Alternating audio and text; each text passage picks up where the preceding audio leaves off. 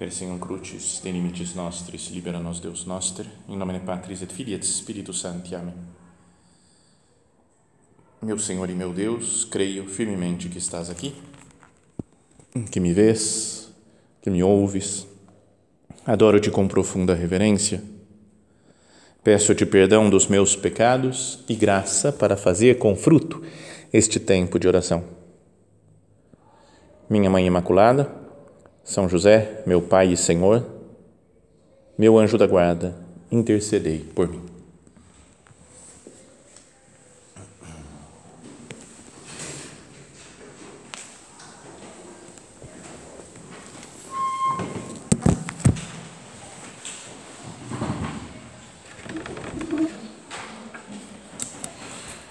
Continuando a nossa meditação sobre aquela capítulo 13 da primeira carta aos Coríntios, do hino à caridade, São Paulo continua falando, né, depois de, de ter dito que o amor é paciente, é benfazejo, que não é invejoso, que não é presunçoso, nem, é, que, que não é invejoso, ele fala, não é presunçoso, nem se incha de orgulho.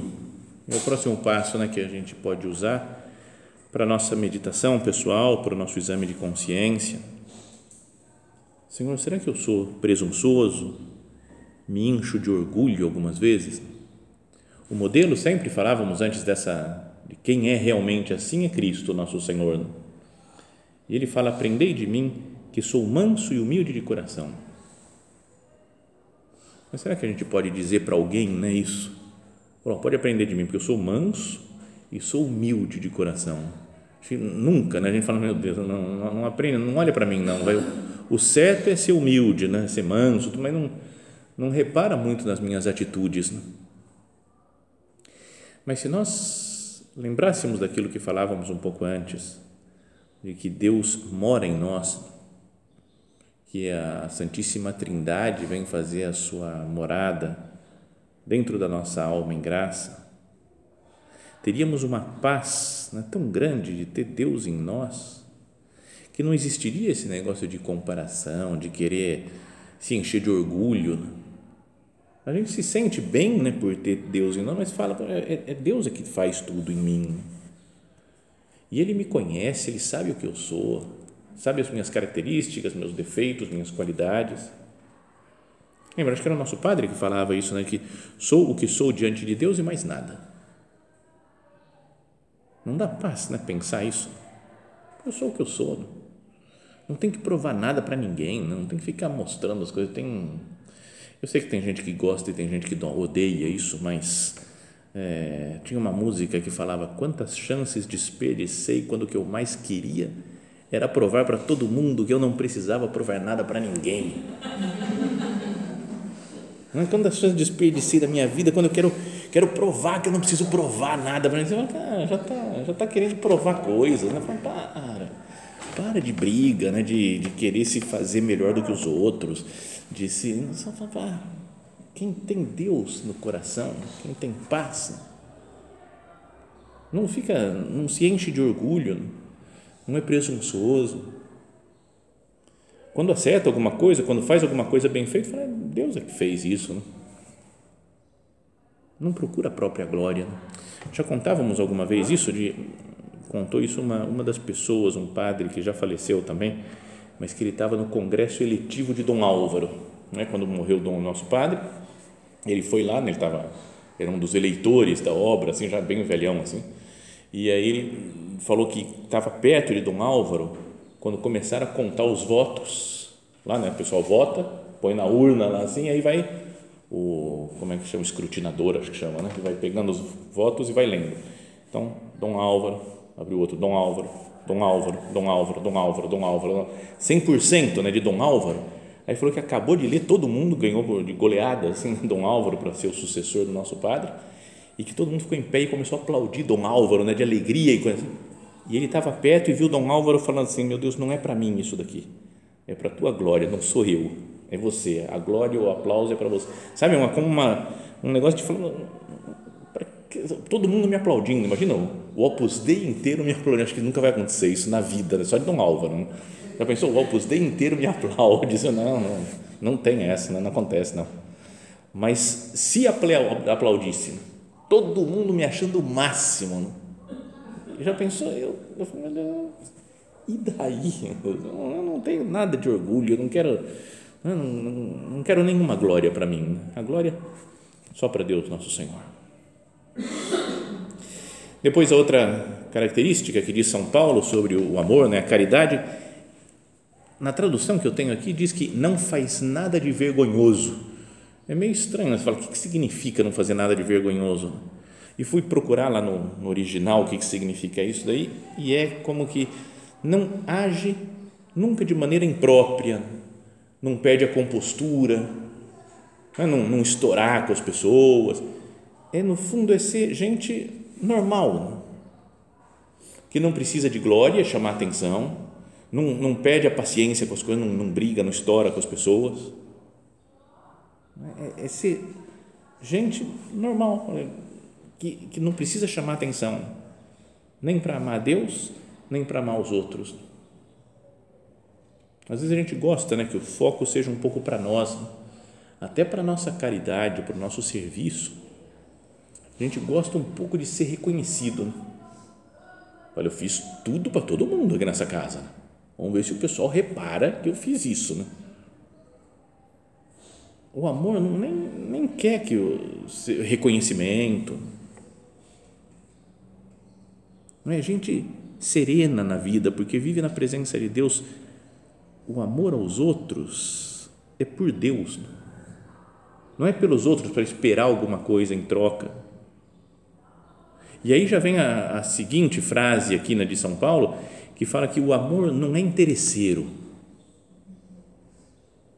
Não tem outros interesses, simplesmente o amor é para amar. Outra música, sinônimo de amor é amar, né? que falava uma música. Então ele falou, eu quero, eu quero amar, quero fazer as coisas para os outros. Não tenho nenhum nenhum outro interesse, né? Porque quanta caridade nossa pode ser meio interesseira. Lembra que Jesus falava dos fariseus que eles tocavam a trombeta, né? Quando davam esmola, tocavam a trombeta para que o pessoal visse, né? Como é caridoso. Então, que eu não queira nada na caridade, nem mesmo para eu mesmo ficar contente comigo. Né? Olha só que coisa maravilhosa que eu fiz. Quando eu era pequeno, eu devia estar, na, sei lá, no ensino médio, ensino fundamental ainda. Estava andando na rua, fui pegar um ônibus, tudo, e vi um ceguinho que estava na, na, na rua para atravessar a rua e não conseguia atravessar. Né? E aí eu fui lá e falei: Você quer que te ajude a atravessar a rua? Ele falou: Obrigado.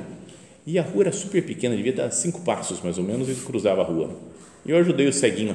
Mas eu voltei para casa nas nuvens, né? sabe? Falei, cara, eu ajudei o cego a atravessar a rua. Sabe, de aquela glória de falar, isso daí é o, o ápice da caridade né, que um ser humano pode fazer. Né? Agora você fala uma coisa tão básica, né, que você pode ajudar qualquer pessoa na rua. Mas, sabe, a gente, o, essa alegria, o contentamento, a aprovação pessoal, Obrigado, meu Deus. É quase como o fariseu, obrigado, Senhor, porque eu não sou como os outros homens. Não sou como os outros, né, que não vivem a caridade. Eu não, nem para esse gostinho. Senhor, que eu não quero nem esse gostinho para mim, que seja uma nada de interesseiro, meu amor. Sei lá, sabe, apostolado para conseguir resultado. Porque o apostolado faz parte da caridade, né, uma grande caridade é falar de Cristo para as pessoas pregar o evangelho, né, que as pessoas se convertam na fé católica.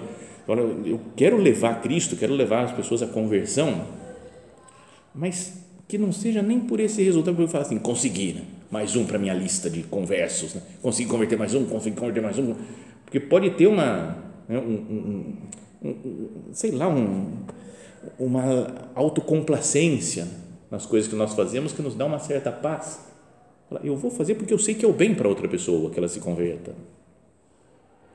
Ou fazer apostolado, entre aspas, com gente importante para ter moral com os outros. Né? Vocês não sentem isso?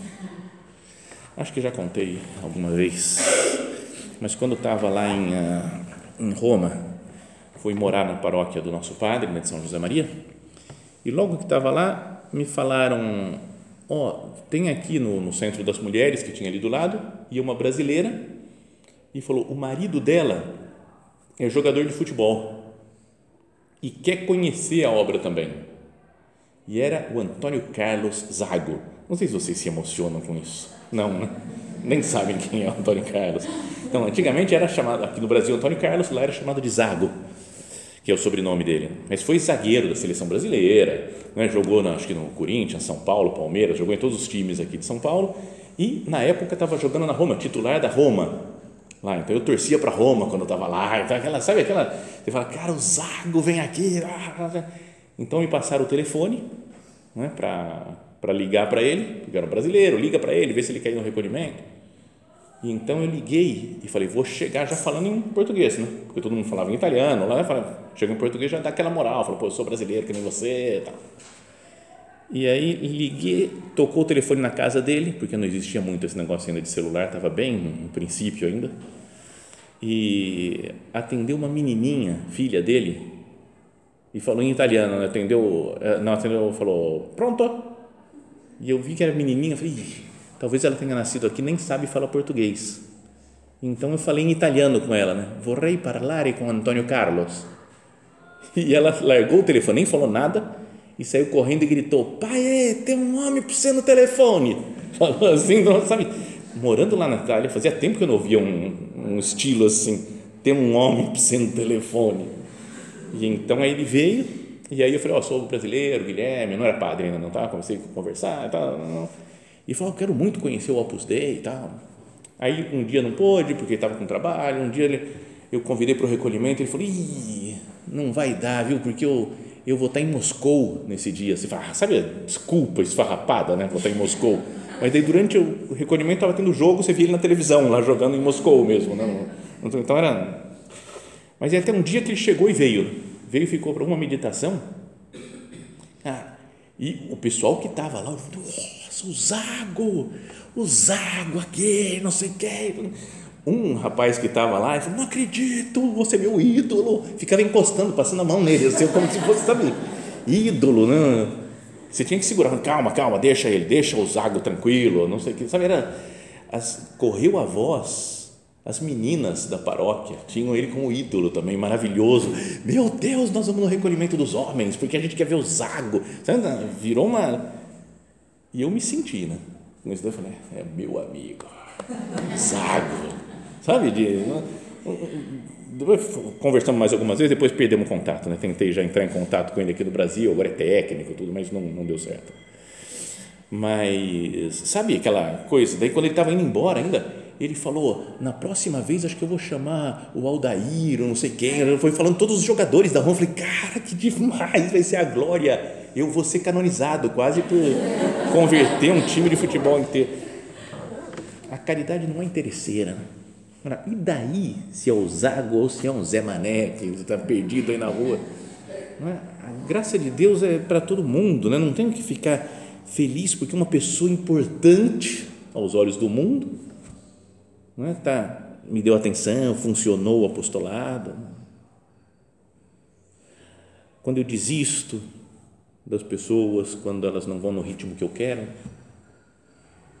queria que ela desse os passos de não sei o que, isso daqui, aquilo, não vai para frente. Então, é uma coisa para a gente pensar, né? eu quero o bem real das pessoas quando eu sou caridoso? Ou eu quero outras coisas, quero sucesso no meu apostolado, quero que a pessoa corresponda às minhas obras de caridade, me trate bem também com caridade. A caridade não é interesseira. Perdão, Senhor, pelas vezes que eu tenho outros interesses que não o puro amor gratuito pelas pessoas. Depois aqui outra coisa difícil, difícil. Fala, a caridade, o amor não se encoleriza, não fica bravo. É impossível. Às vezes nós ficamos irritados, né, ficamos zangados né, com os outros, né, e, e não sabemos por quê. Acho que é importante pensar, por que, que eu estou bravo com isso ou com aquilo? E tentar descobrir, porque nem toda irritabilidade é pecaminosa. Se a gente vê um, uma ofensa que fizeram a uma pessoa, uma injustiça que, é, que cometeram contra o outro, é, é natural sentir uma irritação. Mas O errado é eu começar a tratar com irritabilidade as outras pessoas. Ou então uma irritabilidade que venha de um, um amor pela, pelos meus programas, pelos meus planos, para que seja tudo executado perfeitamente, segundo o previsto por mim, e aí não dá certo, porque as outras pessoas têm outro plano, outra coisa, ou porque o mundo não acompanhou o meu raciocínio. E eu fico bravo, fico... Por que, que são as minhas irritações? Por que, que eu me irrito facilmente e não me lembro daí que a, perfeição na, na execução dos planos está só nas mãos de Deus? Vamos meditar aqui agora, né?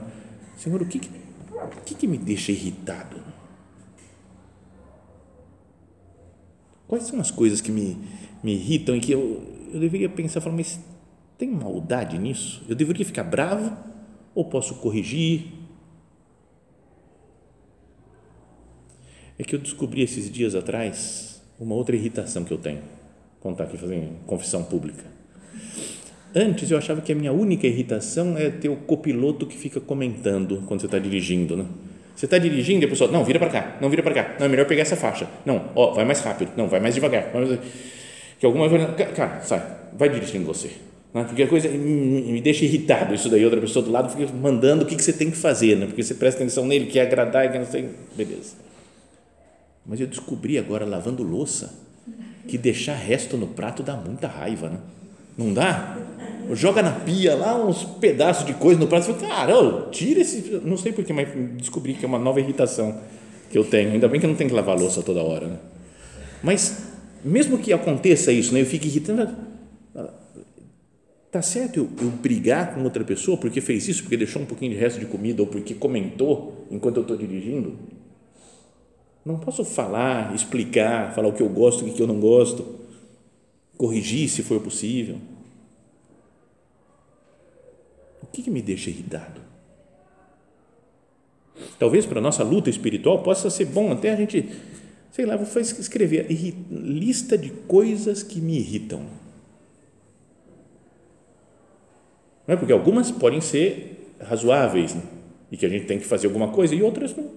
É só constando que me irritam. Uma pessoa que come fazendo barulho do meu lado mastigando. Tem gente que fica super irritado com isso, outros não querem nem saber. Né? Não é? Então, vamos descobrir, falar, o que, que, que me irrita nas outras pessoas, nos acontecimentos? Porque fala, o amor não se encoleriza. Como é que é possível isso? Quem ama, eu posso sentir, então, digo, existe uma diferença entre a sensação de irritação, que a gente pode ter natural, e depois o que, que a gente faz com isso? Né? Eu alimento a minha irritação, penso mal das pessoas, me afasto das pessoas.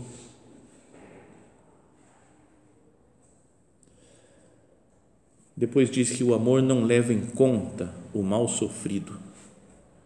Senhor, que eu tenha facilidade, prontidão para perdoar. Com a sua graça, porque estamos procurando fazer as coisas em Deus, com a graça de Deus, com a ajuda de nosso Senhor. Então, se Ele perdoa tudo, se Ele morreu para perdoar os pecados, morreu na cruz, para perdoar os pecados da humanidade inteira, todos os pecados de todos os homens que queiram ser perdoados, será que eu não deveria pensar nisso? O amor não leva em conta o mal sofrido. Tudo bem, me fizeram mal, mas tudo bem, eu perdoo, eu não, não vou acumulando Acho que é bom perdoar logo, né? porque senão acumula.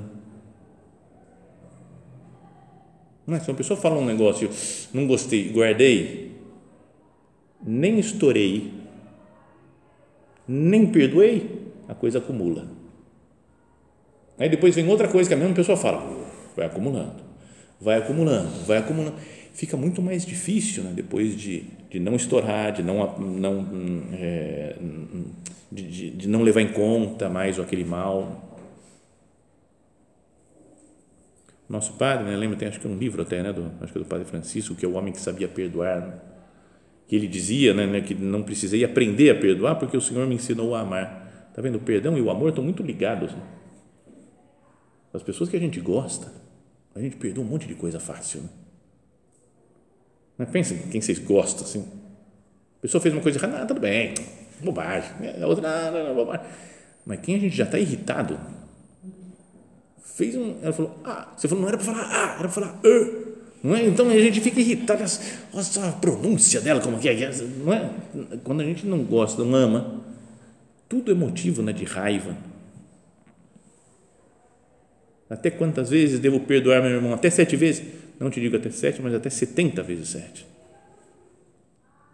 Olha para a cruz de Cristo. Contempla Jesus na cruz para ver a grandeza da sua misericórdia.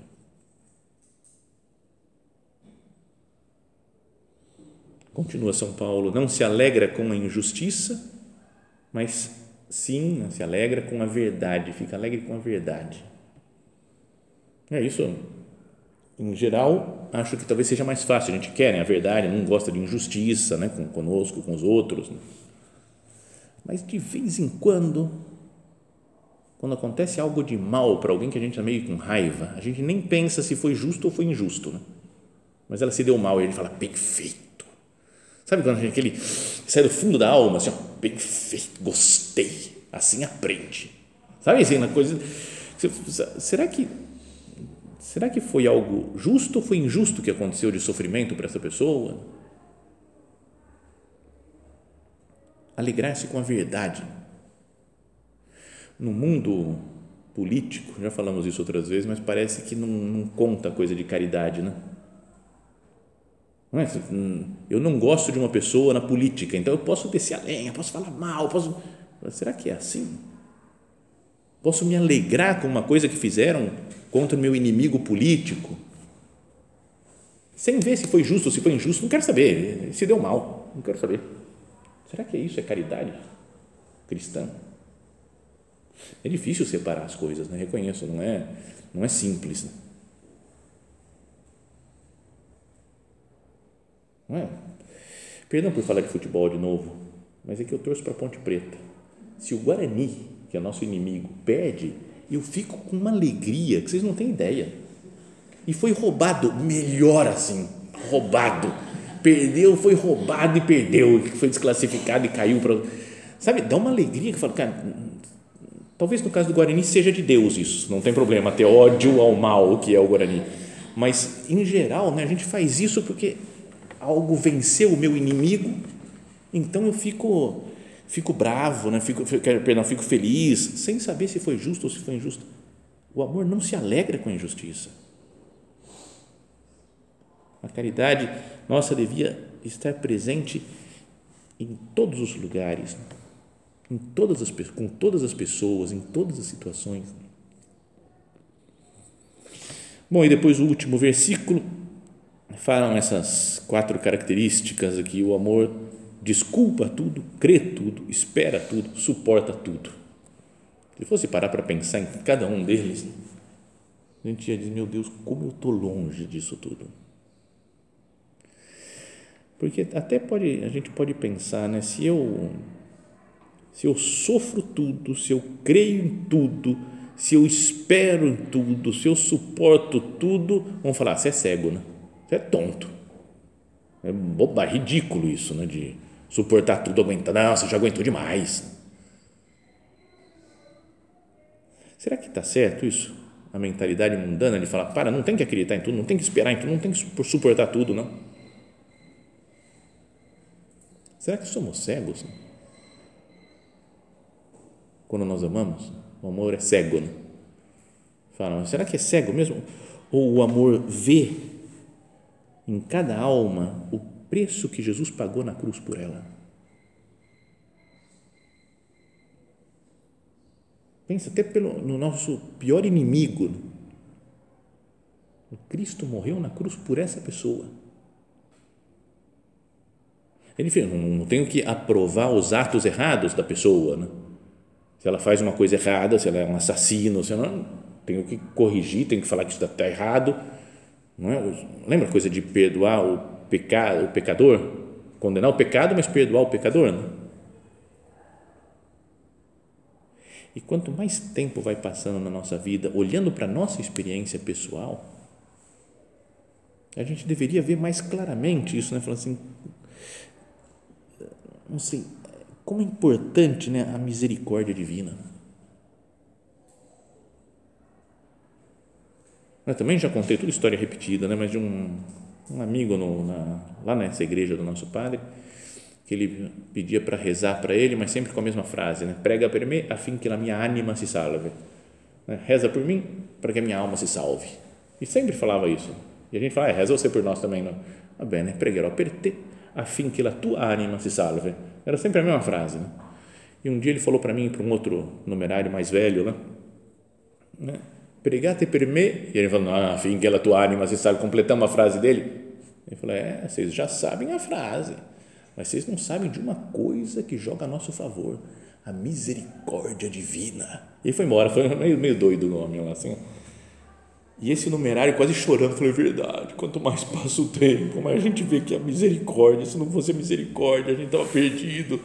Sabe, então, se Deus é misericórdia, né? se Ele suporta tudo, crê tudo, desculpa tudo, espera tudo, eu não deveria ser assim também?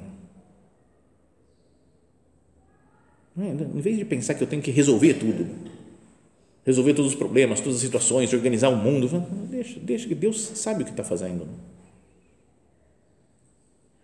Então, voltando ao começo né, da nossa primeira meditação, como fazer né, para viver essas coisas desse, desse capítulo da Sagrada Escritura, que é a palavra de Deus, quando nos parece tão árduo, né, tão difícil, tão acima das nossas capacidades e a única maneira é deixar Cristo viver em nós.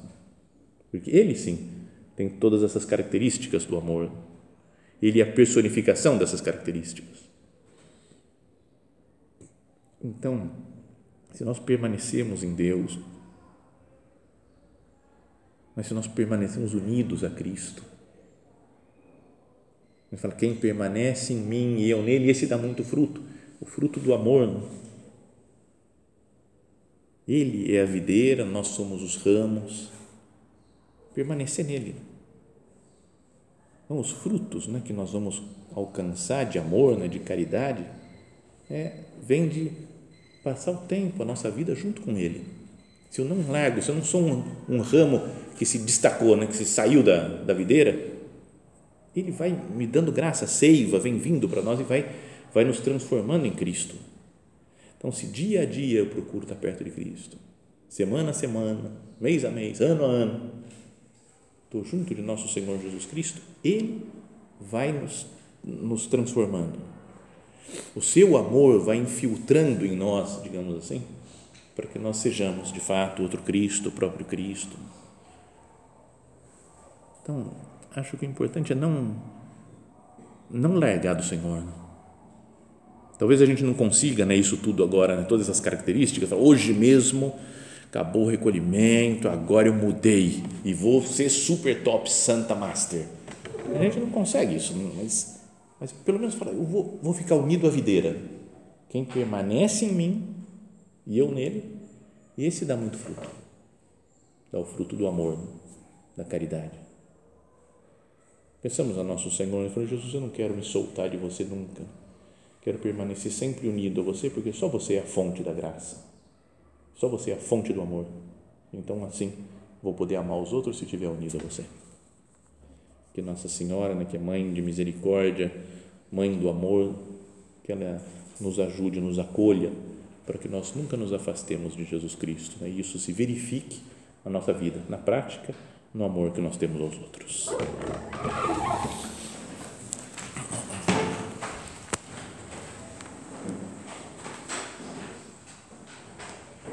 Dou-te graças, meu Deus, pelos bons propósitos, afetos e inspirações que me comunicaste nesta meditação. Peço-te ajuda para os pôr em prática. Minha Mãe Imaculada, São José, meu Pai e Senhor, meu anjo da guarda, intercedei por mim.